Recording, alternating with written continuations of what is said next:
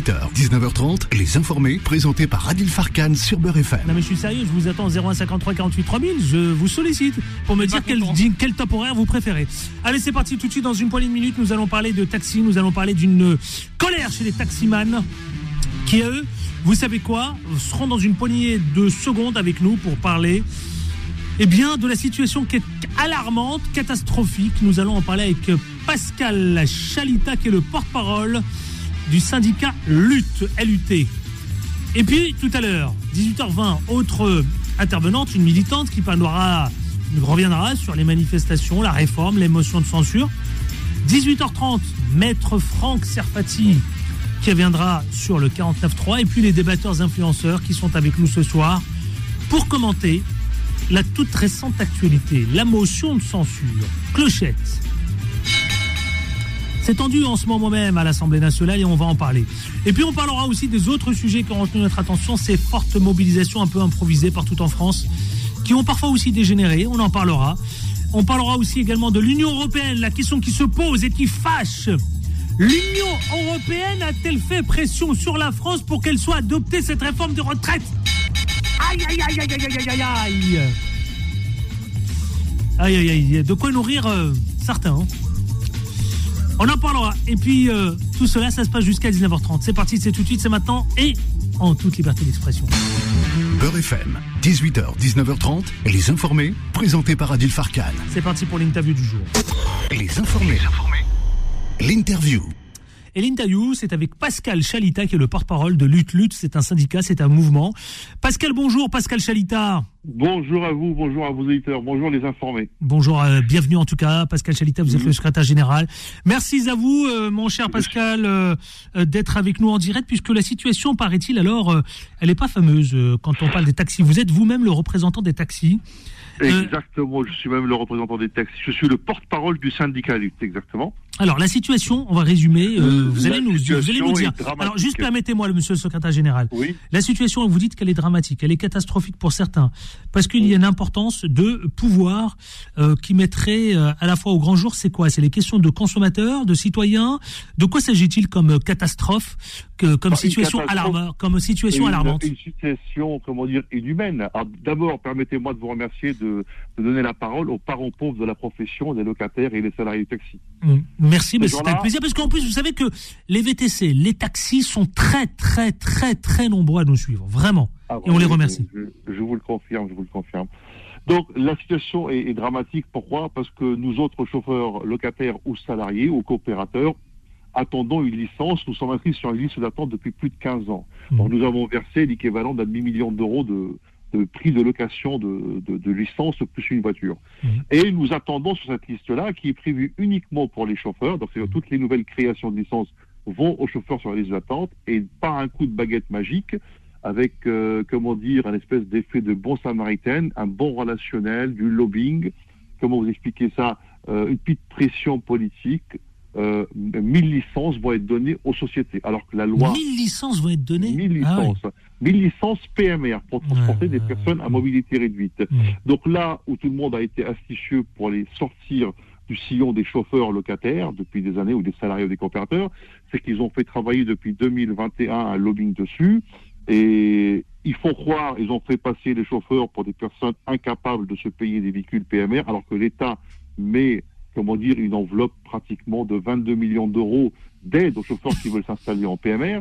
Donc tout ça va être récupéré grosso modo, euh, on va dire, par des sociétés privées du taxi.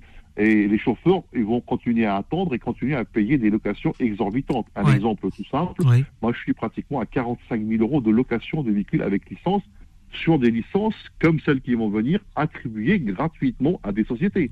Donc, au lieu que la licence me revienne à moi comme la loi Thévenoud le prévoit, elles vont partir à des sociétés qui n'ont jamais, enfin, qui ne sont pas sur la liste d'attente et que la loi interdit. Alors, un tour de passe-passe euh, en utilisant le 37-1 de la Constitution pour un événement exceptionnel. Il paraît qu'ils ont découvert qu'on a des, des, personnes en fauteuil roulant qui veulent mhm. transporter, voyez-vous, ils ont dit oui, pour transporter les personnes en fauteuil roulant, on va installer 1000 PMR et euh, bien sûr, euh, l'argent appelle l'argent et la meilleure solution, la meilleure solution pour piquer son chien, c'est de l'accuser de la, enfin, d'accuser qu'il a la rage. Et nous, il nous a accusé d'être incapables de se payer des véhicules qui nous coûterait 30 000 euros, grosso modo, pour transporter des personnes en fauteuil roulant. Voilà. Alors justement, ça, ça met en colère tous vos collègues et vous-même. Ah, bien sûr. Ça vous met en colère. Alors essayons de tenter d'expliquer à nos auditeurs la raison pour laquelle, parce qu'il y a un enjeu quand même.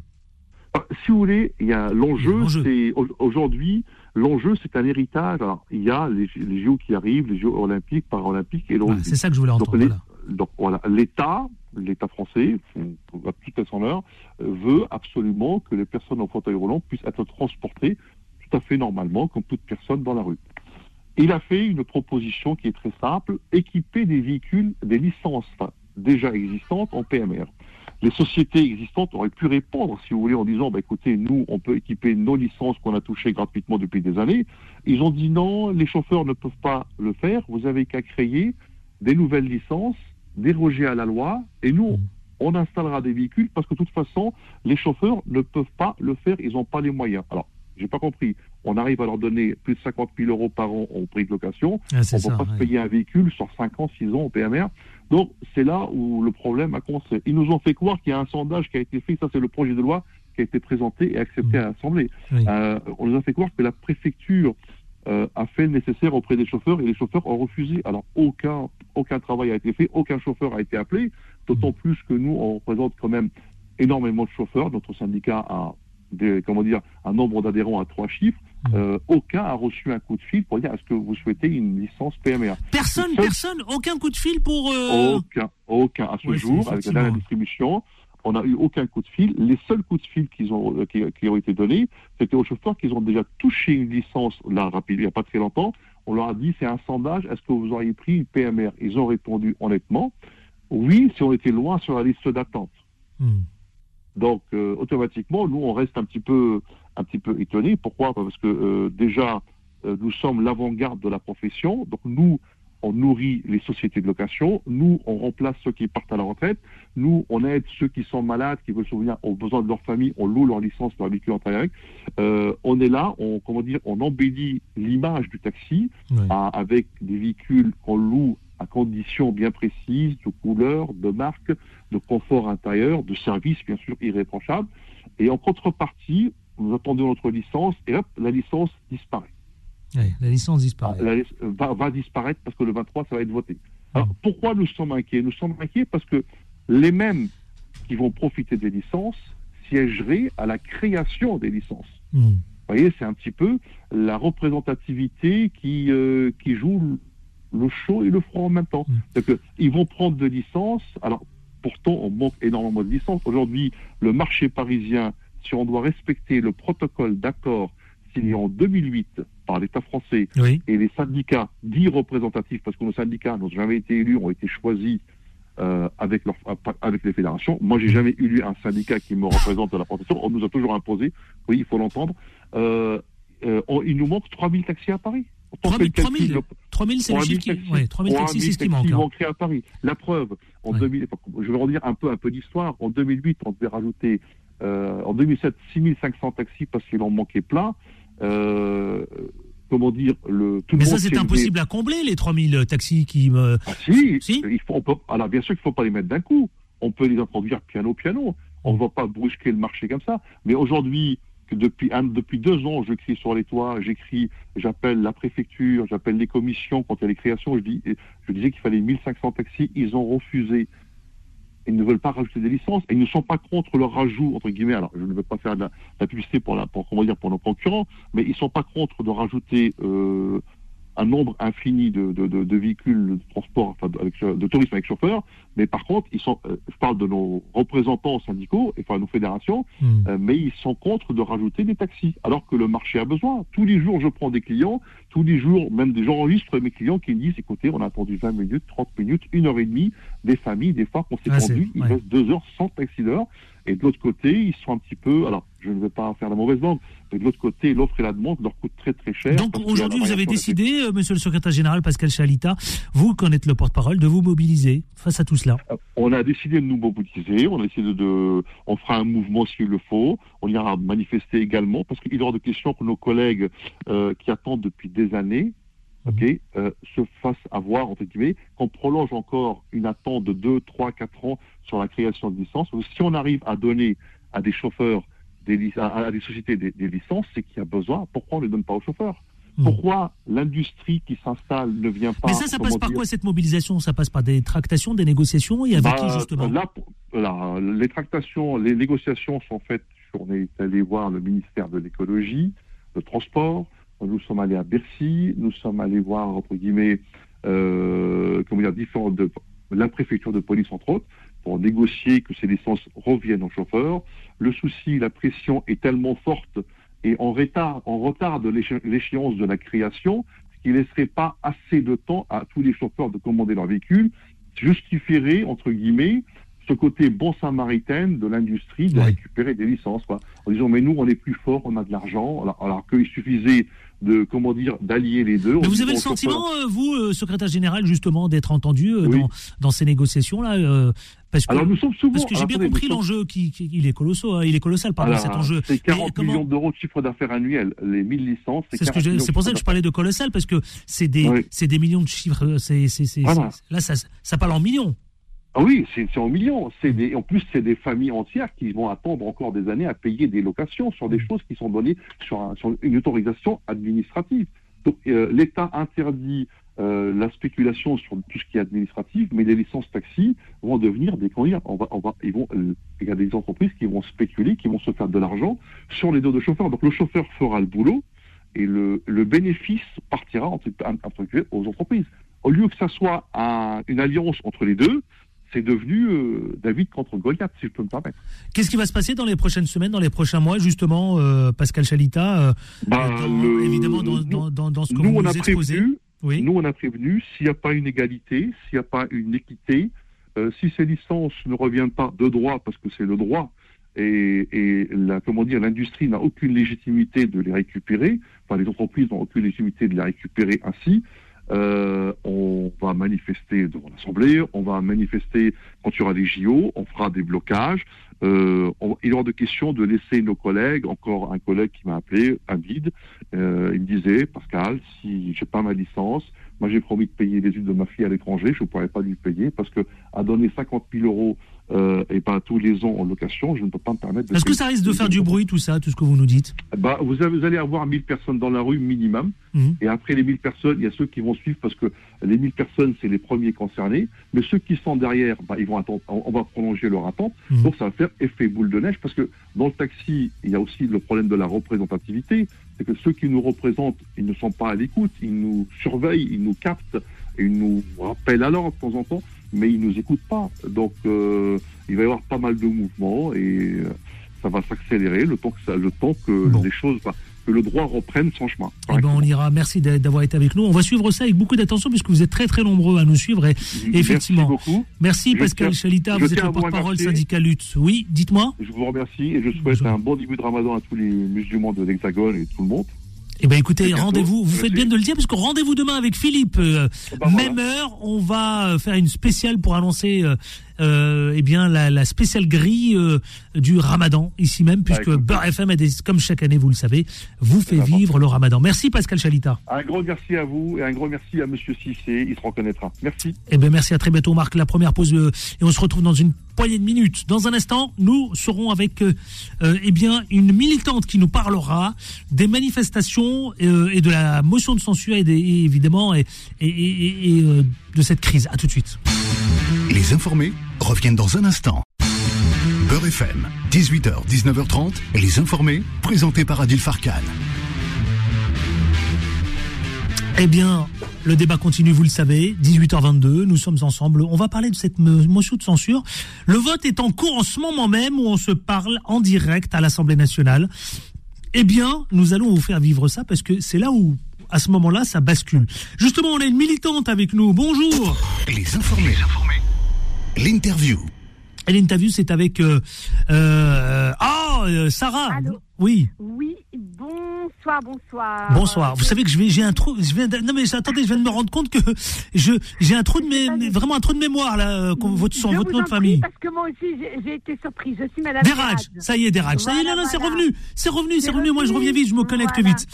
Euh, Voilà, di- voilà, militante, euh, pas vraiment, mais juste un petit mot rapide, Oui. euh, parce que je sais qu'il y, a- il y a peu de temps par rapport, voilà, à tout ce qui se passe actuellement, par rapport à à voilà à, cette loi, à cet esprit un peu que ressentent beaucoup euh, cet esprit de dictature. Je, dis des mots forts, mais bah, c'est ce que j'entends, hein, mais c'est les mots d'une militante. voilà, un petit peu vrai, mais simplement moi, avant, enfin, d'aller, je comprends tout à fait les gens qui militent, c'est très très dur quand on travaille toute sa vie. Moi, j'ai ma maman qui a travaillé 25 ans. Donc, je rappelle, je suis consultante en accompagnement socio-professionnel et conciliatrice administrative et juridique agréée préfecture de police de Paris. Oui. voilà, je suis un tiers neutre et impartial. Hmm. Voilà, je suis dans les. Justement, l'exemple de votre maman m'interpelle parce que vous dites que votre mère, elle a travaillé toute sa vie, etc. Aujourd'hui, vous en parlez avec elle, euh, oui, oui, tout à fait. Elle a travaillé 25 ans. Elle est évidemment enragée parce qu'après avoir travaillé 25 ans d'un métier pénible, elle touche le minimum retraite, le strict minimum retraite. Donc c'est quand même un peu, euh, je, vais, je vais essayer de choisir des mots un peu plus doux, un peu, un peu contrariant, euh, un peu peinant, un peu désolant. Et moi, il y a une autre chose, je suis désolée, là, je sais aussi que je vais en déranger plus d'un et d'une. Moi, avant qu'on arrive à tous ces états de, de tous ces états, on va dire, de crise, c'est tout à fait normal hein, de défendre son droit de mmh. parole parce qu'on est dans une démocratie et on est dans le pays des droits de l'homme. Il ne faut pas l'oublier. Et moi, ce qui me choque, c'est que M. Macron, qui est notre cher président très apprécié des jeunes, mmh. qui se dit être quelqu'un très tolérant, veut imposer une loi pareille et ne laisse pas le droit de parole.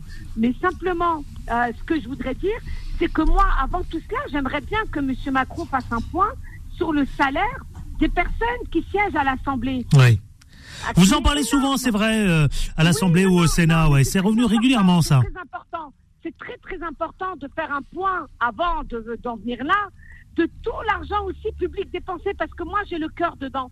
J'ai le cœur des deux côtés. Vous le vivez ah, Du côté de l'État, euh, oui, je le vis. que vous disent les gens justement que vous rencontrez quand vous parlez de cette réforme des retraites? Qu'est-ce que quels, quels, échanges avez-vous avec eux? bah, Les gens me disent qu'ils travaillent pour rien en fait, qu'ils travaillent pour vivre, mais qu'ils s'attendent pas à avoir une retraite. Est-ce que vous trouvez ça normal de la part d'une infirmière, de la part d'une aide-soignante, des médecins qui fuient aujourd'hui les urgences sont dans un état terrible, les urgences en France. Hein oui, dans un état oui, terrible. Pourquoi par manque de moyens Beaucoup m'ont euh, interpellé sur ce sujet. Consultante, en ayant la double casquette en accompagnement socio-professionnel, vous avez des professionnels qui n'ont plus du tout conscience de ce qu'on appelle le champ de mission. Moi, j'ai commencé à travailler euh, euh, en tant qu'administrateur à peu près à l'âge de 20 ans. Il y avait ce service, cette qualité de service à la française qui était envié de tous.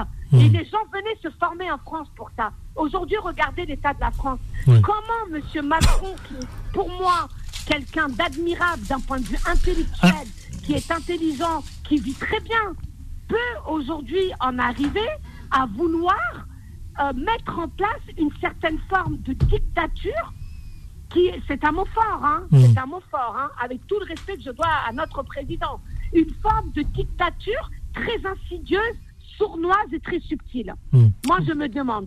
Vous êtes en colère. Vous êtes en colère. Euh, pourquoi justement Ce sera aussi un des sujets. ce sera un des sujets. Ce sera un des sujets tout à l'heure, euh, justement parce que beaucoup se posent la question sur euh, l'Union européenne. A-t-elle fait pression sur la France pour qu'elle soit adoptée?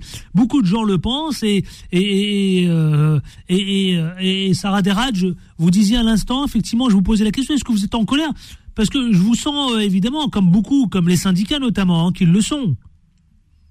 Et les Français, nous aussi. Rappelez-moi, moi je suis pas en colère, moi je suis pas quelqu'un en colère, je suis quelqu'un d'entier qui parle avec le cœur. Je suis quelqu'un de sincère. Moi, ma, par contre, ma première colère concerne les salaires qui sont versés aux membres de l'Assemblée, au mmh. mode de vie de tous ces hommes et de ces femmes d'État qui en jouissent et qui viennent débattre souvent dans votre émission et dans d'autres, alors qu'ils ont des salaires de ministres, ce qu'on appelle. Hein, je comprends. Alors, je voudrais pas faire aussi euh, par rapport juste aux logements sociaux. Euh, alors, je ne sais plus quel était, j'ai peur de faire une erreur dans le nom de la ministre, attribuer un appartement à un autre, un député à Porte de la Muette, qui a une, je crois, une directe, une vue directe sur la, la, Tour Eiffel. Excusez-moi, parce que là, vous m'avez prise de court. Non, mais c'est pas grave, c'est pas le sujet, mais. Oui. Non, je voulais vous dire, voilà, simplement, voilà, à ce niveau-là, tout, quand tout cet argent-là est gaspillé, cet argent-là peut être, surtout venant d'un grand financier comme M. Macron, peut être revu, géré de manière plus intelligente, de façon à ce que les gens aient des retraites décentes, tout simplement. Et là, à la retraite, tout dépend du métier qu'on effectue. Pensez-vous qu'un éboueur ou quelqu'un ou une caissière, simplement, monsieur Pascal, avec le respect que je vous dois, est-ce qu'une caissière ou un éboueur ou quelqu'un qui pratique une femme de ménage, qu'on appelle femme de service technique ou homme de service technique, peut travailler jusqu'à l'âge de 64 ans hmm. Non, non, non, hmm. il faut être réaliste, il faut être sérieux. Et hmm. puis sans ces éboueurs, sans ces petites gens, sans ces petites caissières que les gens passent. Ah, mais moi, je suis pas une caissière. Moi, j'ai fait des études parce que la France est devenue le pays le plus écocentrique que je vois, moi, actuellement. Alors, mettons l'ego de côté et laissons l'efficacité, la productivité solidaire et humaine avancer. Hmm. Parce que là, ça devient très grave en France ce qui se passe. Bah, euh, beaucoup sont inquiets, effectivement. En ce moment même, à l'Assemblée nationale, il y a une motion de censure qui est en train de d'être votée. Euh, si, si, si, euh, vous, quel est votre bah, sentiment? la, la, motion nationale, c'est très bien qu'ils votent une motion de censure, mais qu'ils soient honnêtes et transparents et qu'ils mettent leur ego de côté et leur aussi leur narcissisme de côté et qu'ils revoient leur salaire également. Parce que les salaires qu'ils ont ne correspondent pas aux fonctions qu'ils mettent en place. Donc, euh, je suis désolée, je le dis très honnêtement et je peux le dire, euh, là je suis en ligne, je peux le dire en face de toutes ces personnes-là. S'ils m'invitent, je viendrai les voir en toute courtoisie et je leur dirai. Eh ben, merci. Il y a des gens qui se tuent hein, à la tâche. Quand on voit les salaires, par exemple, Monsieur Macron, au sujet des retraites, là, je tourne le sujet autrement. C'est normal que les gens manifestent. On ne peut pas imposer une chose pareille. Les médias, combien touchent les présentateurs de BFM TV, CNews Combien? Hmm. Donc, il faut quand même, c'est un très grand financier. Donc, monsieur le président, s'il vous plaît, je vous demande ça avec tendresse. Voilà, d'une française aux couleurs de l'Algérie. Hmm. Parce que mes, mes ancêtres sont des Algériens. Mais je suis une française, même si pour d'autres, on ne le considère pas. Je vous demande, vous qui êtes un éminent gestionnaire et financier, de revoir tout ça. Oui. Pour qu'on retrouve notre belle France. Voilà. Et c'est normal que les gens manifestent aujourd'hui. Et par contre, je suis contre, totalement contre cette façon d'imposer de manière dictatoriale cette loi. voilà, c'est pas normal. Bah, écoutez, vous avez, oui, bah, vous avez exprimé ce que vous ressentez, ce, ce, que, ce qui vous anime effectivement. Vous nous avez rappelé aussi que, euh, eh bien, c'est aussi ça. Euh, enfin, la situation est, explosive, si on peut le dire aujourd'hui, hein, explosif. Ah hein. oui, et, ça va de mal en pire, je pense. Hein. Hmm. Ça va. Ma fille m'a dit ce matin, maman, je pense qu'on va finir comme Hunger Games. voilà. peut-être, elle elle a 18 ans. Et elle a un esprit très. Euh, elle m'a dit, tu sais, maman, je crois que le, monde évolue en faveur d'Hunger Games. Je dis, mais c'est votre mère, ça, qui dit ça Non, c'est ma fille. Ma mère, elle est très déçue. Ma mère, euh, elle me dit, si j'avais su, je n'aurais jamais travaillé de ma vie. Et les gens que je rencontre tous les jours, qui sont même des médecins, même des médecins qui sont censés avoir de très bons salaires, se demandent pourquoi ils ont travaillé autant toute leur vie. Bon. C'est malheureux. Bah, bah merci Sarah Deraj d'avoir été avec nous. Vous êtes militante. Hein, merci. bah, effectivement. Merci, merci. Merci, merci à vous. Attendez, elle est, où Elle n'est pas, elle est encore là. Merci à vous et on vous retrouve très bientôt. J'espère, j'espère. Merci. Au plaisir, en tout cas, de vous écouter, Monsieur Farkad. Merci à vous aussi. Mais merci à vous d'être intervenu, Sarah Deraj, militante, et puis évidemment, elle a plusieurs casquettes qu'elle a eu l'occasion de rappeler tout à l'heure. Au plaisir à vous, les 18h32, le Quad Neuf. Les informés, le Quad Neuf. Et le Quad Neuf, vous le savez, comme chaque lundi, c'est avec Maître Franck Serfati. Bonjour, Maître. Bonsoir, Adil. Comment ça va Vous allez bien? Ça va, sauf que je suis un peu déçu de la conjoncture et je vais en parler dans quelques minutes avec votre permission. Eh ben écoutez, c'est parti, je vous lance 49.3, manif, la totale et puis la motion de censure que l'Assemblée nationale est en train de vivre en ce moment même. Vous avez tout à fait raison. Alors 49.3, ce sigle, ou plus précisément ce nombre un petit peu barbare dans l'esprit du public, est un article de la Constitution du 4 octobre 50, euh, de 1958, hein, du 4 octobre 1958, permettant au Premier ministre, hein, dans ce système dit présidentiel, Premier ministre, donc chef du gouvernement, de faire passer une résolution, un texte appartenant à la politique gouvernementale, sans vote de l'Assemblée nationale. Alors, dans le principe, c'est effectivement une disposition constitutionnelle qui écarte euh, l'Assemblée nationale, hein, c'est-à-dire les députés élus par le peuple, mais qui pour autant est prévu par le texte constitutionnel, texte suprême. Donc c'est inscrit dans les normes juridiques et c'est une disposition libre du gouvernement. Donc faire usage de cet article 49.3 de la Constitution, ce n'est pas illégal, c'est une liberté, encore une fois, constitutionnelle, une disposition mise euh, euh, au profit du gouvernement et plus précisément au bénéfice du Premier ministre qui engage sa responsabilité dans l'hypothèse, vous venez de le rappeler, cher Arkan, d'une motion de censure, à condition que celle-ci soit votée, hmm. et il faudrait à peu près 270 ou 273 si... Euh, C'est ça, 276 précisément, ouais. Députés pour euh, valider cette motion de censure. On est un peu loin. Pourquoi pourquoi cette déception à laquelle je faisais allusion? Et d'ailleurs, nous avons eu l'occasion d'en discuter début mars ou fin euh, février, c'est que ces manifestations qui relèvent là aussi d'un droit constitutionnel, la manifestation est une expression populaire qui est encadrée dès lors où elle est permise par les autorités préfectorales, on a le droit de manifester. Mais là, je m'aperçois depuis maintenant une semaine que on vit une sorte de guerre civile, de saccage, où les matériels, les équipements, euh, les, biens publics sont totalement saccagés, les magasins, il n'y a pas d'autre terme, et puis surtout, on s'en prend à la représentation nationale, on s'en prend à des députés, on s'en prend à des chefs politiques, on va te tuer, on va te décapiter, il faut rétablir la peine de mort. Et je trouve que, cette réaction devient totalement anormale, hmm. excessive, violente, elle tombe sous le coup de la loi pénale. Hein. Je passe outre les bagarres organisées avec les forces publiques et je trouve que l'exercice d'un droit constitutionnel par le, par le gouvernement, oui, c'est euh, une liberté du gouvernement et non pas du chef de l'État au sens constitutionnel de la loi. On peut dire que on n'est pas d'accord parce que le gouvernement aurait pu prendre une autre mesure.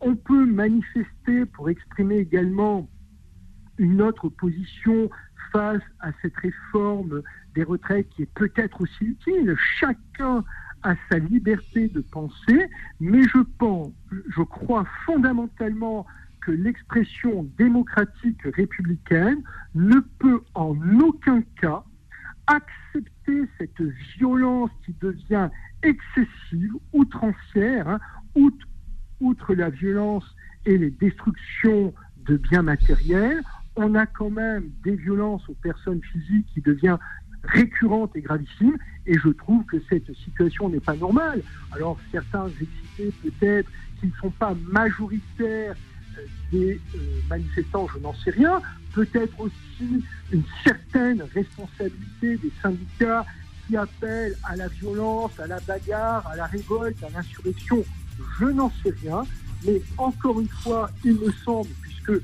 le billet s'appelle d'humeur. Ben, c'est une humeur que je partage et que je voulais euh, partager avec vous.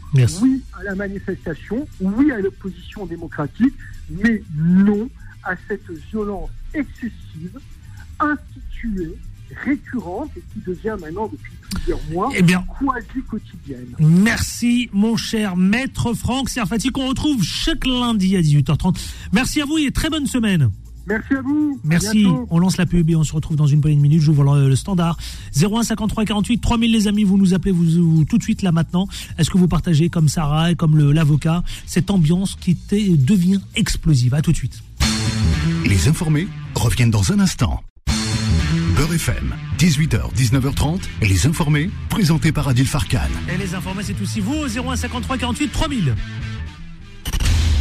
01 53 48 3000. Les informés vous donnent la parole. Vous nous appelez tout de suite là maintenant partout en France. Je voudrais vous entendre nous exprimer votre vous exprimer votre point de vue concernant cette ambiance générale en ce moment, y compris dans ce qui a été dit effectivement. Est-ce que vous avez craigné le pire, c'est-à-dire que ça devienne l'explosion partout, qu'évidemment euh, que ça devienne euh, les gilets jaunes en quelque sorte un mouvement un nouveau mouvement euh, naissant qui viendrait réunir à la fois les syndicats, les gilets jaunes et d'autres colères sociales qui voilà. Est-ce que vous craignez le pire justement 0153 48 3000, on vous attend. Le face-à-face, alors on vous attend.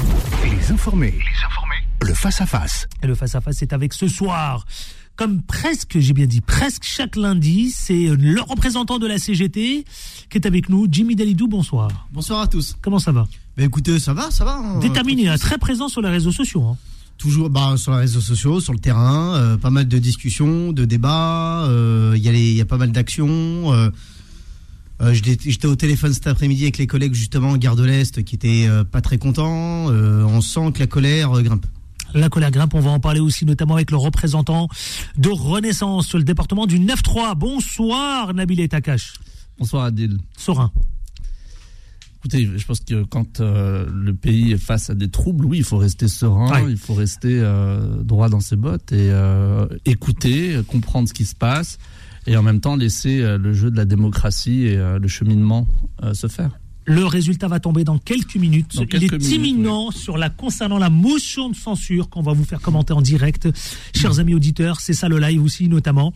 J'aimerais que revenir justement sur cette mobilisation en attendant le résultat de cette motion de censure. Messieurs, réforme des retraites, les syndicats relancent la mobilisation, la colère augmente dans la rue.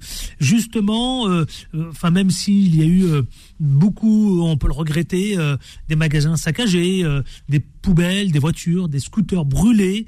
Qu'est-ce qu'on peut dire évidemment sur cette colère aujourd'hui qui est de plus en plus présente, mais surtout qui augmente? C'est ça qui, euh, qui nous interpelle, Jimmy Dalidou. ce qui est logique, elle augmente. Euh, bah, je, vous, je, rappellerai quand même, on sait que la violence appelle la violence. Je rappellerai que euh, ceux qui sont violents, c'est d'abord le gouvernement. Le gouvernement est, violent et il l'a prouvé depuis les Gilets jaunes. Je vous on se rappelle aussi que la violence, elle n'est pas seulement physique. Mmh. Elle est aussi morale, elle est, elle est morale, elle est latente, elle est psychologique. Et ensuite, elle, en fur et à mesure du temps, elle devient physique. Je prends un exemple concret.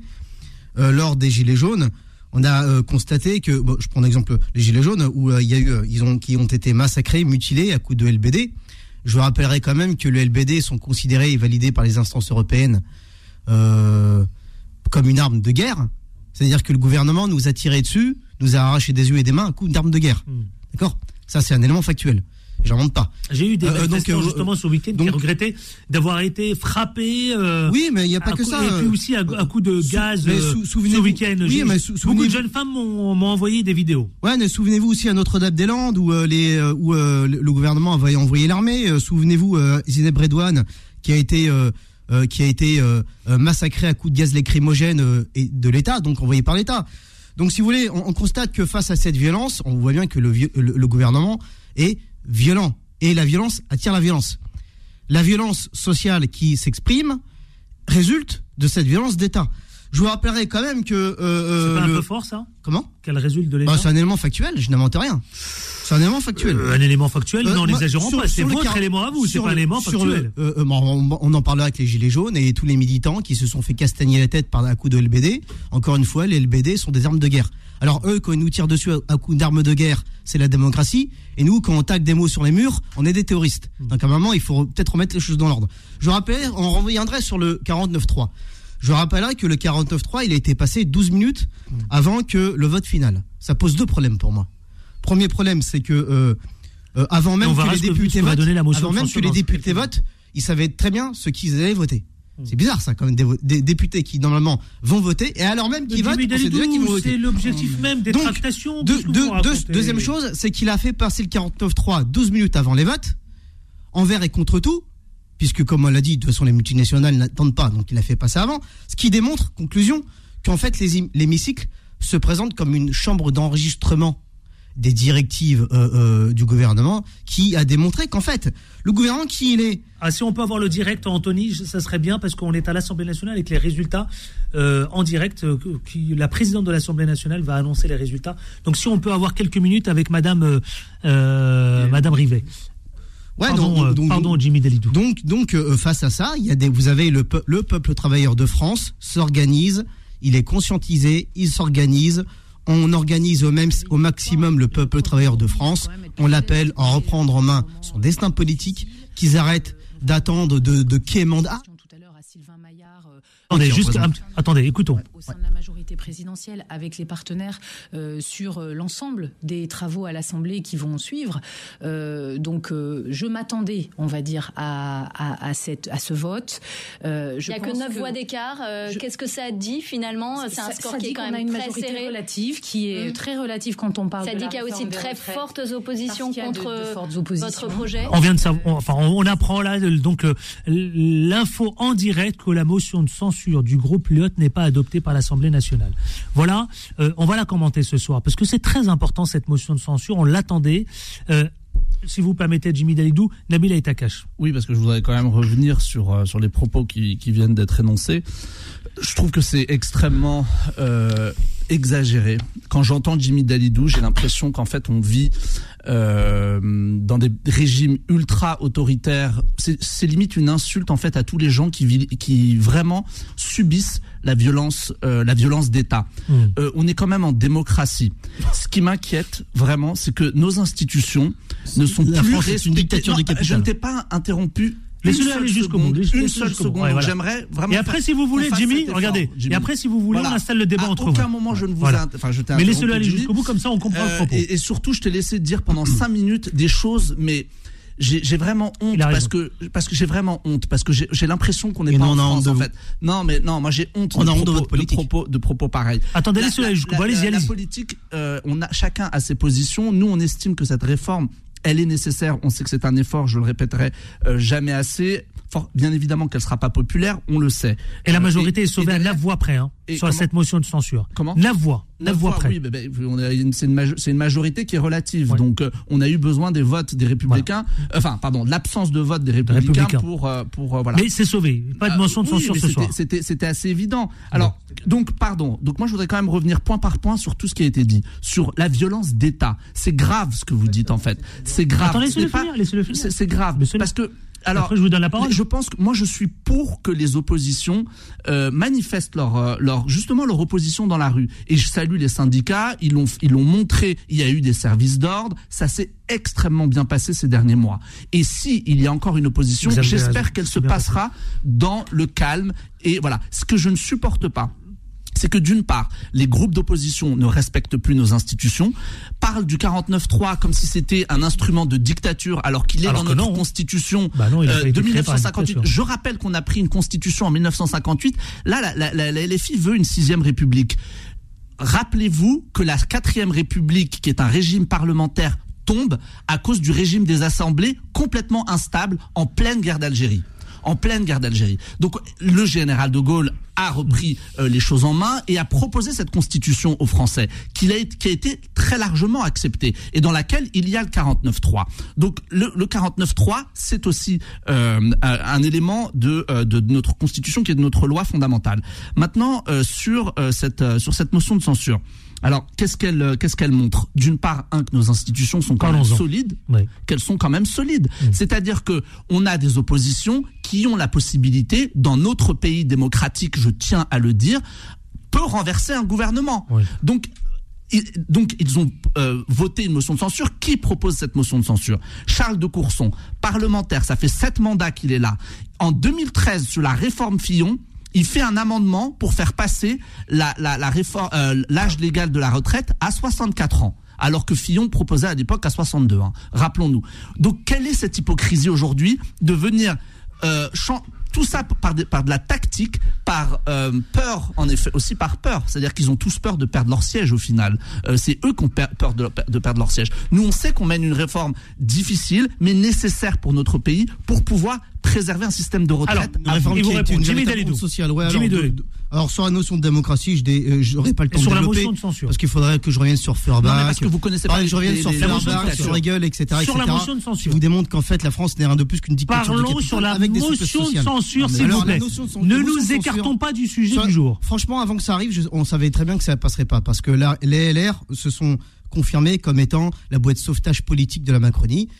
c'est pour ça qu'ils existent. Les LR, en fait, je vous rappellerai quand même, quand même que les LR, en fait, qui sont les LR Ils représentent la vieille alternance politique. C'est ça qu'ils représentent. C'est la vieille organisation politique. en fait, ils représentent plus rien, LR. Euh, ce qui les sauve, c'est qu'en fait, la composition sociale de LR, elle est claire. Ils représentent la bourgeoisie monopoliste. C'est pour ça qu'ils sont maintenus. Donc maintenant, euh, euh, euh là, en, refusant de voter la motion de censure, ils ont refusé. C'est un véritable suicide politique qui s'est produit pour LR. Et à mon avis, ils vont en subir pas mal de conséquences politiques, sociales, notamment dans les subjectivités. Le peuple travailleur a pris note que le, groupe LR n'était pas là pour défendre les intérêts des Français et du peuple travailleur. On en a pris note. Maintenant, on le sait, tous, les groupes d'opposition, on le sait, sont font partie d'un rouage, d'un hémicycle qui est rien de plus un conglomérat d'opposition acceptable pour la bourgeoisie monopoliste et qui n'a pas d'autre perspective, objectif que d'être une chambre d'enregistrement au service des multinationales que représente Monsieur Macron je reviendrai quand même sur une contradiction de Monsieur Nabil, parce qu'il nous parle de oui la cinquième République, Monsieur De Gaulle. Pour moi, De Gaulle déjà c'est la politique d'association et c'est le De Gaulle qui a massacré euh, euh de l'époque de Sékou Touré et des autres. Je reviendrai pas là-dessus.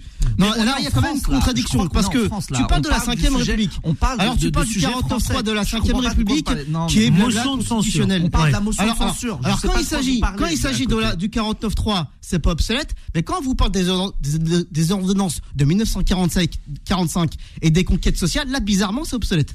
À ce quand ça vous arrange Alors, Nabil, Nabil est à cache. Sur le, la motion de censure, sur ce que dit euh, Jimmy Dalidou. Non, mais. Est-ce que vous êtes surpris? Pas de surpris, évidemment. Non, mais moi, moi je, euh, ah oui, alors sur ça. Écoutez, nous, on ne pouvait pas enfin, prédire ce qui allait se passer. Donc, euh, on attendait bien évidemment, comme tout le monde, euh, le vote. Euh, on est en démocratie. les oppositions avaient le droit de s'exprimer. elles n'ont pas réuni assez de votes pour faire tomber le gouvernement. Ça, on le sait. maintenant, c'est le peuple qui le fera tomber, pas besoin des, parlementaires. Parlons, de, parlons de, la motion de censure. Elle est transpartisane. Moi, j'ai entendu dire tout à l'heure une élue, j'écoutais les, les, discussions euh, à l'Assemblée, j'entendais une élue verte qui disait de gauche à droite. Tout le monde s'oppose à cette réforme. Mhm. Non, de l'extrême gauche à l'extrême droite. Qui vote cette motion de censure? Un parlementaire qui qui dépose cette motion de censure au nom de son groupe, Monsieur Charles de Courson, qui a toujours voulu donc les 64 ans, comme je vous le disais, et qui derrière s'allie avec, alors, qui, est très défenseur des finances publiques, hein, Monsieur de Courson. C'est lui qui. C'est pour ça que je dis, il y a, du cynisme là-dedans. Comme d'ailleurs les républicains qui ont voté, une partie des républicains qui ont voté ça. Donc on a quel est le projet alternatif en fait? On a une extrême gauche qui pense qu'il faut taxer, matraquer fiscalement euh, les Français, euh, les petits, les, les, les petits super profits, les faut taxer les super profits, etc. Non, non, ils veulent taxer tout le monde. Il faut taxer ceux qui sont toujours plus de fric sur le dos du peuple travailleur. Je vais pas, je vais, je vais, je vais essayer de, de, de, de répondre à ça. J'en ai marre d'y répondre tout le temps parce que, en fait, il y a un moment. Euh, ah non, on a marre de, de votre politique destructrice, notamment des réformes de retraite qui nous demandent de travailler plus longtemps. Alors vous faites un max de fric sur, vous faites un max de fric sur notre dos quand le, capital est mobile, si vous, si vous le taxez jusqu'à un certain point, il s'en va. Donc il y a un moment où vous ça, allez vous faux, il s'est déjà barré. T'es à côté de la plaque parce qu'il s'est déjà barré. D'accord. La, la, valeur qui est produite en France, il se barre ensuite dans le paradis fiscal. Donc c'est pas c'est pas. ils sont déjà barrés, donc arrêtez de ils sont déjà barrés. Donc quel est le programme Moi je pose la question. Quel est le programme proposé par ces oppositions, cette coalition hyper baroque, avec d'un côté Marine Le Pen qui propose rien en fait concrètement, elle n'a rien proposé. Qu'est-ce qu'elle propose? Absolument rien. Elle se présente en 2027. Elle, se présente en 2027. Elle attend que la colère vienne, euh, vienne, euh, vienne à elle. Euh, vous avez derrière la, la, LFI matraquage fiscal, le PS qui se perd dans ces.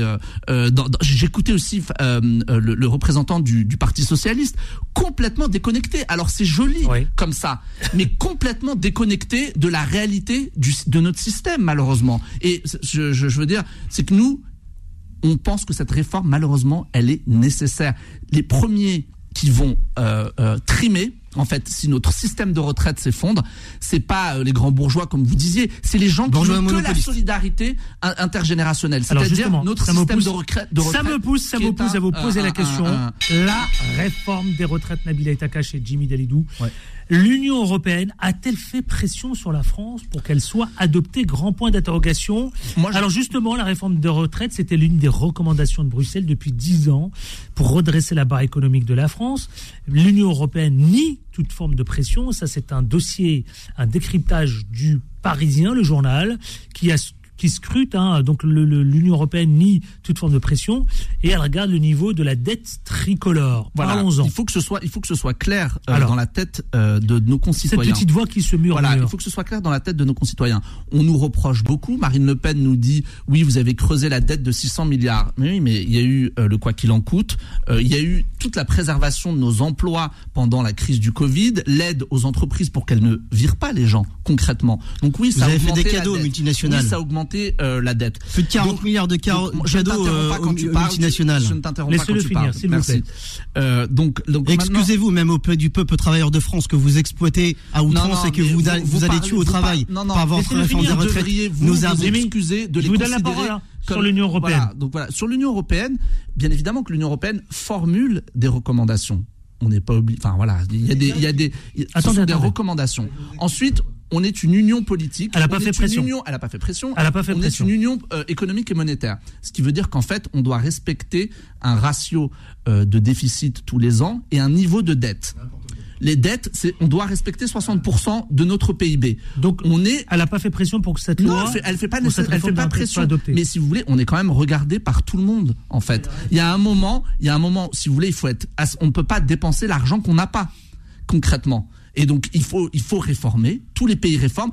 Tous les autres pays euh, européens réforment. Tout le monde réforme. Alors, Jimmy Dalidou. On a Jimmy Dalidou. je reviens, sur un élément Jimmy important. sur, l'Union européenne. Ouais, tout à fait. C'est là-dessus. Alors, je vous rappellerai quand même que la Commission européenne émet des directives, d'accord hmm. Et une fois que la Commission européenne émet des directives, elles sont transposées dans les différents États via les différents parlements, etc. Il y a des délais de transposition. Il y a pour certains éléments, il y a des délais de d'implémentation, notamment pour les logiciels, etc. etc. il y a des comme ça, à Donc, ça la commission, la commission, je rappellerai aussi que la commission, elle n'est pas élue déjà, si elle était élue, déjà, c'est RME. La commission n'est pas élue.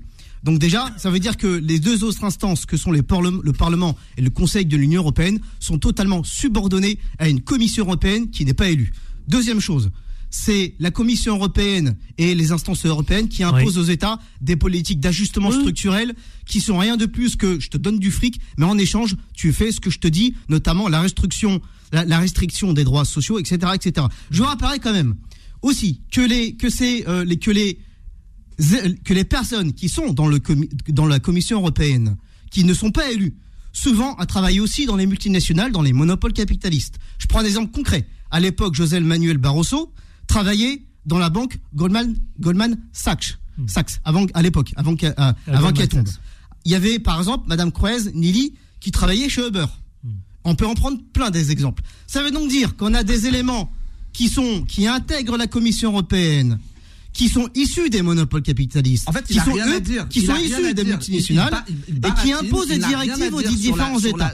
Mais en même temps, pourquoi faire croire, pourquoi, croire, pourquoi tu fais croire en Français que, le gouvernement serait victime? Le gouvernement est d'accord avec cette politique destructrice cette politique européenne qui malmène les États et qui détruit les différents États. Le gouvernement français donne des conseils à la commission qui, elle, émet des directives et qui donne Alors, ensuite. La Bella est à Vous avez dit des choses, il faut bien qu'il réponde. il faut bien qu'il réponde. on se dit. C'est ce qu'on appelle une dictature du capital. Laissez-le répondre, s'il vous plaît. D'accord. Merci, Karl Marx. Euh, donc, je. Mais de rien, Nabil. Je, je, quand on écoute Jimmy, on se dit c'est très intelligent, il dit des directives, blablabla, etc. Sauf qu'en fait, enfin, je, faut, faut être juriste pour bien comprendre ça. C'est vraiment ce que tu dis. Pas besoin d'être juriste. Non, non, pardon, ça n'a aucun sens. Non, non, peut travailleur, Laissez-le finir, laissez-le finir. Fait, l'Union européenne, oui, elle va faire des recommandations, mais à aucun moment elle va passer une directive. Une directive, c'est quoi? C'est l'équivalent d'une loi. parce que t'as des amendes. As des amendes. pardon, Jimmy, je ne t'ai pas interrompu. Je peux parler, merci. Ah, voilà. tu dis n'importe quoi. il vous a laissé. Reconnaissez quand même qu'il vous a laissé. Il vous a laissé parler. Je, te laisse parler, mais visiblement ça ne fonctionne pas. avec toi, c'est comme ça avec toi. L'extrême gauche, c'est ça. Ah, c'est pas le débat. C'est pas laissez-le, non mais laissez-le, laissez-le. Vous avez, vous avez une directive, c'est l'équivalent d'une loi. Donc à aucun moment, c'est de la fake news en direct. Obligation. En direct. Attendez. En direct. Une, une, une, une directive, ça voudrait dire qu'en fait, c'est une loi qui est préparée par la Commission européenne et qu'ensuite on doit la, la transposer dans le droit national. Alors il utilise des grands mots comme ça, mais derrière, c'est pas du tout à, ce niveau-là que ça s'est passé. La réforme des retraites, les réformes structurelles, ce sont des réformes d'État. Ce sont les États qui les mènent. Maintenant, euh, je tiens à rappeler que l'Union européenne on, crache beaucoup dessus, mais c'est ce qui nous permet aujourd'hui d'être fort face à la Chine, d'être aussi plus fort face, à face aux États-Unis, face aux grandes, aux nouvelles grandes puissances dans, dans le monde. La France seule ne peut pas être, euh, ne peut pas aujourd'hui affronter la Chine ou euh, euh avoir imposé donc, sa voix dire, es en train de dire que nous devons. C'est euh, très important. Donc nous, très nous devons nous mettre à genoux face aux directives européennes, mais on se met à genoux aussi face à Washington sous prétexte qu'il y a un bloc du nouveau monde à l'est. L'Europe, c'est ce que tu es en train de dire. Choses. Ce sont des étudiants qui sont partis travailler dans toute l'Union européenne. Aujourd'hui, vous avez des Italiens qui travaillent euh, en, en, en, Espagne, des Français qui travaillent dans tous les pays d'Europe. C'est la circulation non, mais ça, c'est très, libre. C'est la circulation. Je vais revenir dessus après. Oui, mais non non, les gens ne subissent pas. Quand ils se déplacent, ils peuvent vouloir avoir des opportunités ailleurs en Europe. Mm. L'Europe, c'est un espace de paix. Nous avons réussi à le construire après la fin, de la, après la, fin de la, deuxième guerre mondiale. Alors, et on y tient. pourquoi c'est intéressant Elle ne met pas de pression, mais nous devons respecter nos engagements vis-à-vis de nos partenaires. Par rapport aux directives européennes, je rappelle oui, si effectivement, ce sont des obligations pour les États et quand il n'y a pas de transposition dans les différentes nations des directives européennes émanant des commissions européennes qui sont pas élues et qui sont dirigées par les multinationales, il y a des PV, il y a des amendes. Donc ce sont bien des directives. Ensuite, pour moi, donc, l'Union européenne n'est rien de plus qu'une machine à broyer les peuples à grande échelle. C'est une machine à extraire du super profit à grande échelle. Ce n'est rien de plus que ça, l'Union européenne. Ensuite, je reviendrai sur c'est important ce que tu dis, parce que tu nous, tu nous parles de l'Est. Ouais, effectivement, je vous rappellerai que le 10 janvier 2023, Madame van der Leyen a fait voter un texte qui, qui consiste à dire qu'il y a deux, et un monde multipolaire, qui a un monde, comme par hasard, un monde à l'Est qui est autoritaire, et le monde à l'ouest, chez nous, qui est forcément démocratique. Oui, mais, moi, mais moi, gentil, gentil, méchant, méchant. et t'es en train de dire qu'effectivement, de par cette contradiction, est un pays vous avez besoin de chercher du fric, et le fric, vous allez chercher sur le dos du peuple travailleur de France, parce que c'est lui qui fait tourner la nation. Non, mais, et, pour pas perdre la mainmise, pour, parce que jusqu'à maintenant, l'impérialisme nord-américain, l'Union européenne dominait le monde. Ça, le nouveau monde se dessine, le nouveau schéma mondial se dessine, et vous savez pas comment faire. Donc vous vous voulez faire travailler un maximum le peuple travailleur de France. Elle est là, je la réalité. Je pense qu'il y a des gens qui sont solides dans leurs valeurs. Quand il, dit ça, qu'est-ce que vous répondez, Nabil Je pense qu'il y a des. Parce que c'est cet enjeu aussi, hein, la réforme des retraites. Dans leurs Beaucoup pensent comme ça. Beaucoup pensent quoi Il vient, il vient de nous dire que euh, Ursula von der Leyen, présidente de la Commission européenne, parle d'un monde multipolaire. Oui, un monde multipolaire. Il y a des pays qui sont, il y a des, il y a des, il y a des autocraties, des, euh, des régimes illibéraux qui, euh, eux, sont de réelles dictatures en fait. Hein, enfin, il faut, faut, faut le dire. Monsieur Jimmy Dalidou, lui, il est ok. Donc l'Algérie est une dictature. L'Algérie est une dictature puisque l'Algérie va intégrer les BRICS. On, va parler de BRICS. de France. Donc l'Algérie est une dictature pour toi. Donc c'est pas bien pour les Algériens. On ne parle pas écoute, tu vas pas m'avoir. Ah, c'est pas le Algériens, tu dis que c'est une dictature. C'est de la manipulation. L'Algérie a demandé l'intégration dans les BRICS. On va parler des BRICS. Donc l'Algérie est une dictature alors.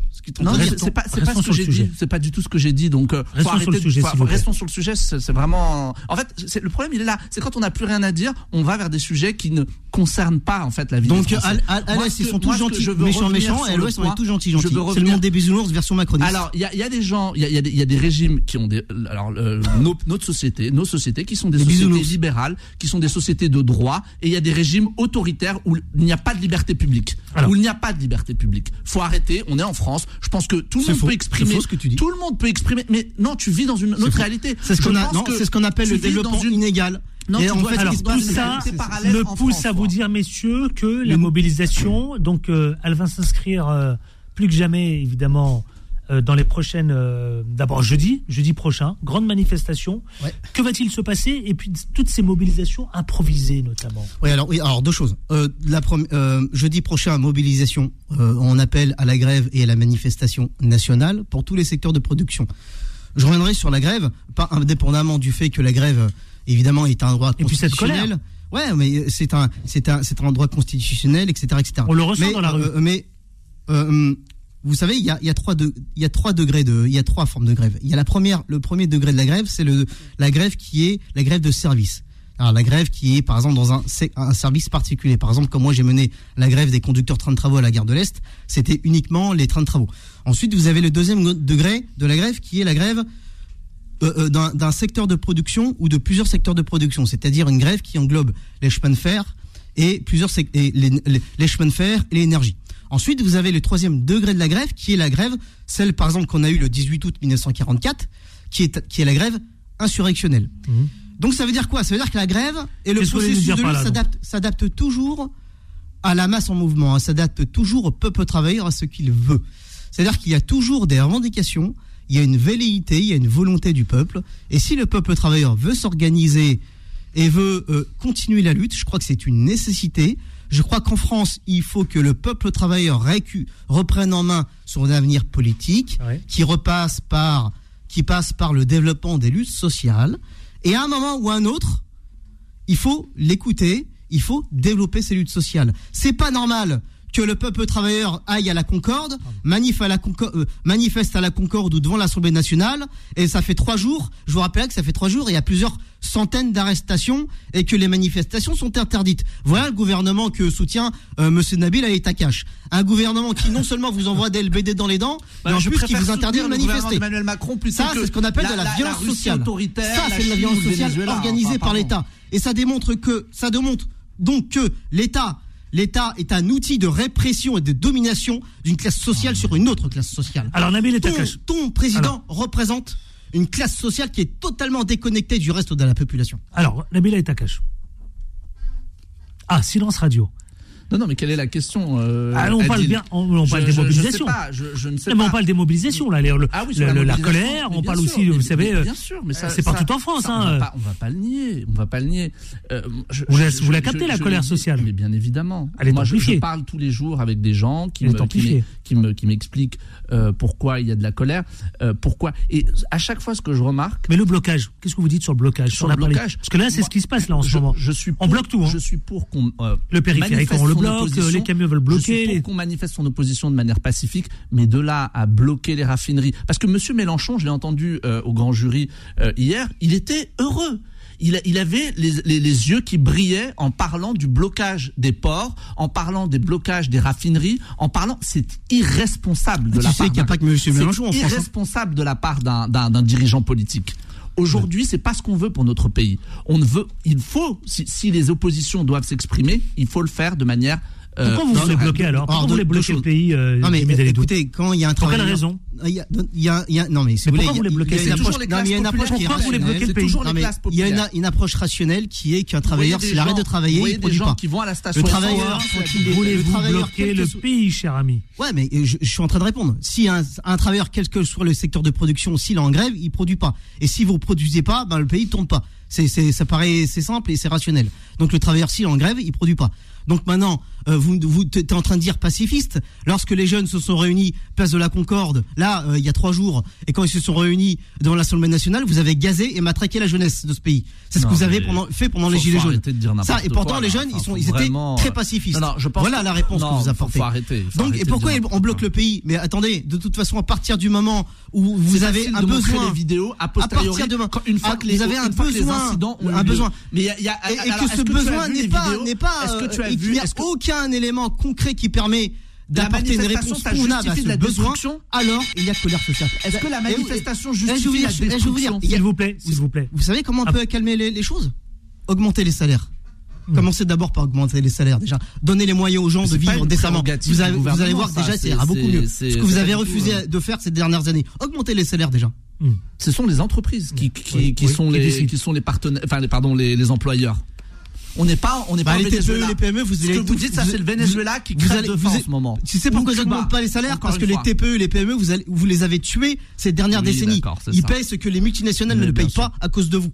C'est pour ça qu'ils n'augmentent pas les salaires. On va marquer une courte pause et on se retrouve dans une poignée de minutes. Justement, dans un instant, nous allons parler encore euh, de cette réforme des retraites, avec notamment, vous savez, cette déclaration Emmanuel Macron souhaite que la réforme des retraites puisse aller au bout de son cheminement démocratique. Qu'est-ce qu'il entend par là? Et on parlera aussi, vous savez quoi, de la loi, l'immigration. Un sujet qui en amène un autre, mais est-ce le moment? Nous allons en parler dans une poignée de minutes. À tout de suite. Les informés reviennent dans un instant. Beurre FM, 18h, 19h30, les informés, présentés par Adil Farkan. Les informés 19h18, euh, c'est aussi avec Jimmy Dalidou, mais également Jimmy Dalidou, représentant CGT, et Nabil Laitakash, le représentant. Les informés, les informés, le face-à-face. Représentant, je disais, de Renaissance euh, sur le 9-3. La motion de censure, je le rappelle juste parce qu'on a les chiffres, Rassemblement National, donc 88 votants, la NUPES 149, les Républicains 19, Lyot, le groupe Lyot 18, et les non-inscrits 4. Voilà, voilà. Alors, messieurs, nous allons parler. Oui? Non, non. Euh, nous allons parler de, vous savez, et bien tout simplement de cette déclaration d'Emmanuel Macron qui souhaite que la réforme des retraites puisse aller jusqu'au bout de son cheminement démocratique. Qu'est-ce que ça veut dire, ça, Nabil Takash Alors, je, je, je, vais dire quelque chose qui va pas plaire, mais je pense qu'il a raison parce qu'il faut respecter les institutions dans ce pays. Encore une fois, toutes les oppositions peuvent s'exprimer. On l'a vu encore aujourd'hui. Ce qui, euh, la motion de censure montre que nous sommes une démocratie, que, que des oppositions peuvent faire tomber un gouvernement. Ce n'est pas passé, donc le gouvernement reste en place.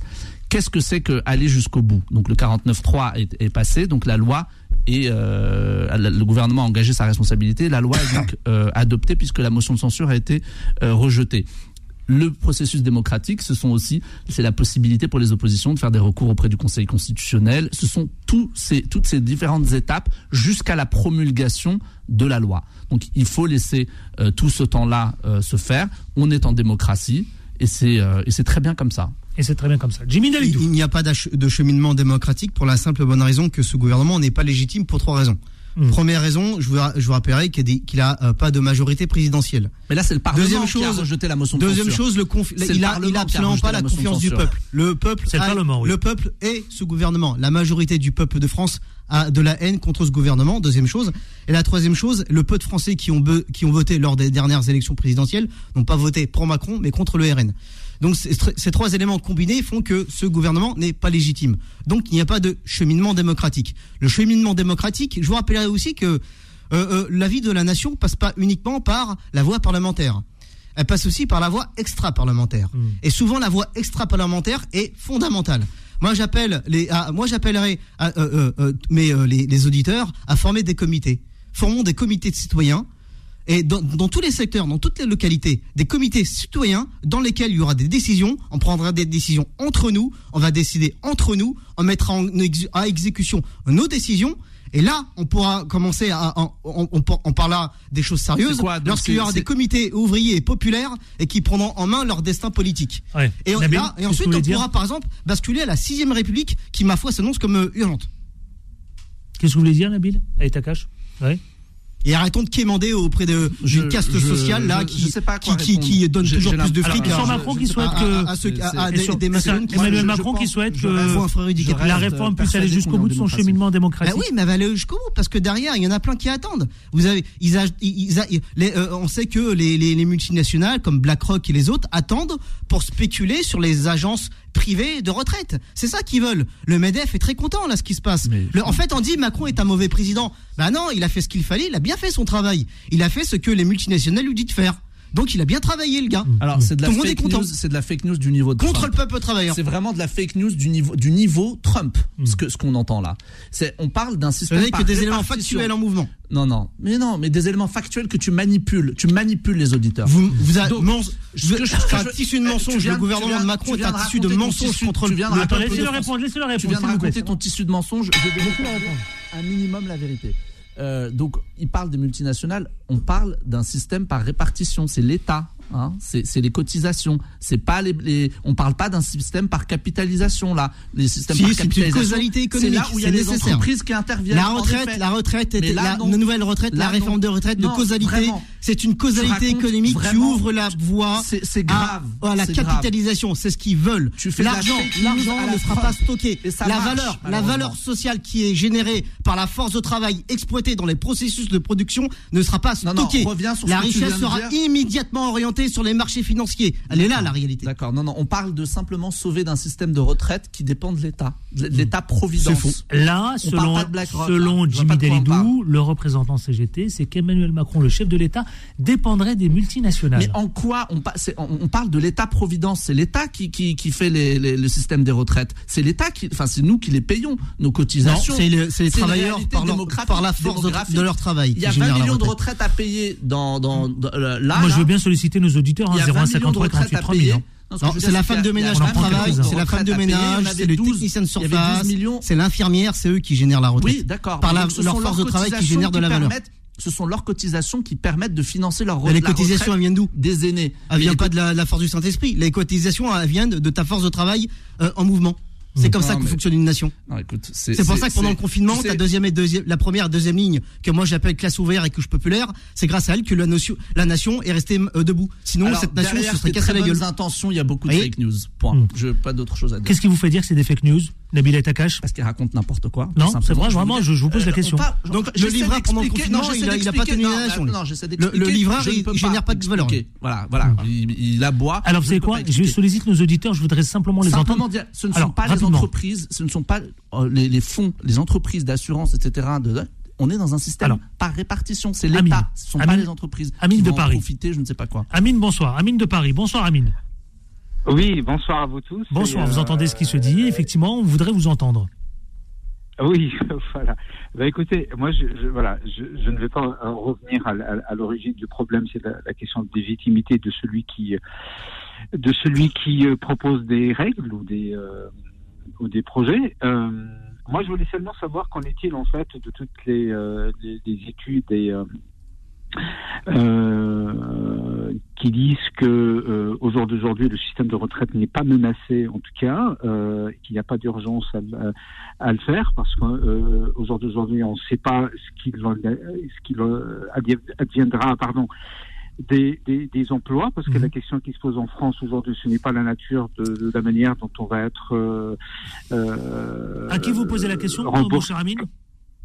Comment? À qui vous posez la question Je veux bien répondre. Hein. Ah, à Nabila et Takash. je, pose, je pose la question à vous tous, en fait. Alors, bah écoutez, on va vous répondre. Moi, moi, je, veux bien... Amine, merci de votre appel. Hein.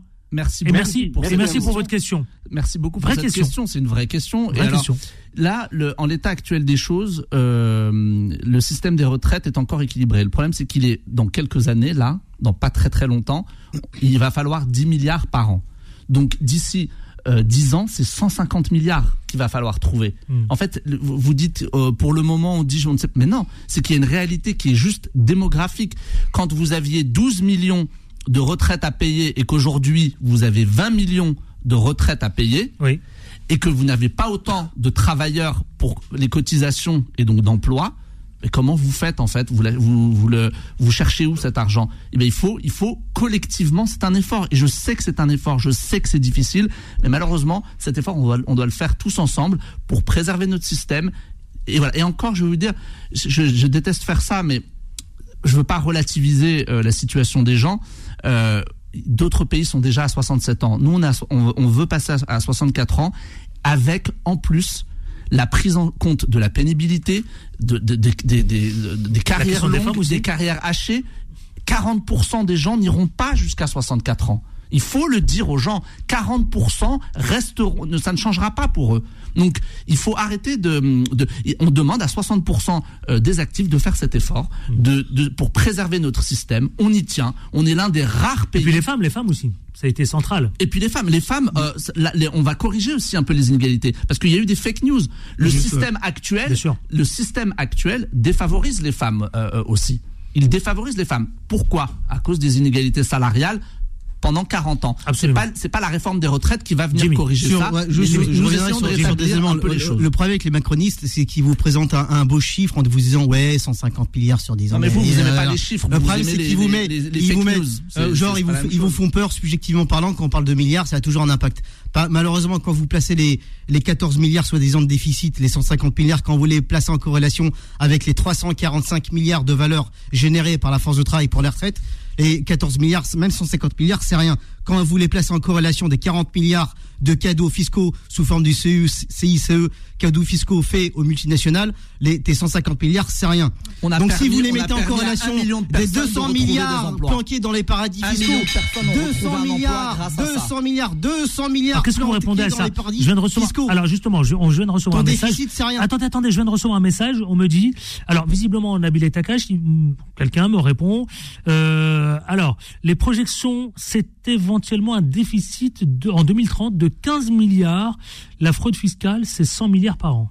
Exactement. Voilà. Il y aura, il y aura de plus en plus de seniors en charge par l'État et donc ça va coûter 50 milliards. Vous répondez quoi? Alors, il y, a, plusieurs, il y a plusieurs enjeux. Hein. Il y a aussi l'emploi des seniors sur lequel il faut travailler. Il y a des, quand même un indice qui a été voté, euh, rétabli par le Sénat, euh, l'indice senior qui a été refusé par l'Assemblée nationale pour inciter les entreprises justement et montrer du doigt qui recrute des seniors et qui est-ce qui les met à la porte. Nous, on veut travailler sur l'emploi des seniors. L'objectif, c'est que les seniors puissent pouvoir être toujours en emploi jusqu'à euh, l'âge légal de l'âge de départ à la retraite et, que derrière ils soient dans un emploi aussi avec la formation qu'ils apprécient leur emploi. Enfin il faut pas avoir le travail la première sur euh, deux choses. La première sur les femmes évidemment par rapport aux femmes effectivement. Mmh. là c'est c'est c'est ce n'est absolument pas normal. Il n'y a pas que les femmes qui seront péjorées on sera tous péjorés mais les femmes qui auront des enfants et qui auront, euh, qui seront en arrêt, etc., et ce qui est tout à fait normal dans l'ordre des choses, et on doit les protéger. Malheureusement, la plupart des femmes qui déjà subissent les inégalités sociales, elles sont moins payées, etc.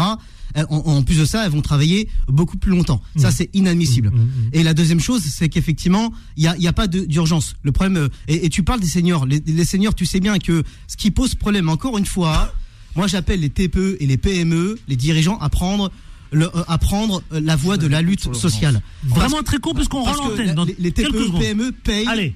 payent trop de charges sociales. ils sont, quasi, Alors, ils sont moi, je tués financièrement. sur sur ils peuvent pas embaucher. C'est 40 ans, c'est 40 dernières années personne n'a eu le courage de réformer l'hôpital, personne n'a eu le courage de réformer euh, l'éducation nationale. On disait, c'est pas grave, ça, ça passe, continuons comme ça. On voit l'état de l'état dans lequel s'est retrouvé, de, lequel on a trouvé l'hôpital et euh, l'éducation nationale, on veut pas que ce soit un problème de plus avec les retraites. Tout simplement. Merci à vous. Il faut agir quand c'est possible. Merci à Nabil Etakash, le représentant de Renaissance sur le département du 9-3. Euh, vous l'aurez compris, cet échange, ce face à face à face à Jimmy Delidou, le représentant CGT. Merci à, vous donc euh, d'avoir été avec nous, mais également aussi vous êtes auteur. À la réalisation, c'était Anthony. 20h, c'est Bilan Edman. Ensuite, 21h, c'est Vanessa. Quant à moi, eh bien, à demain avec grand plaisir, mais surtout, on ne lâche rien. On ne lâche rien. Retrouvez les informés tous les jours de 18h à 19h30 et en podcast sur beurrefm.net et l'appli Beurrefm.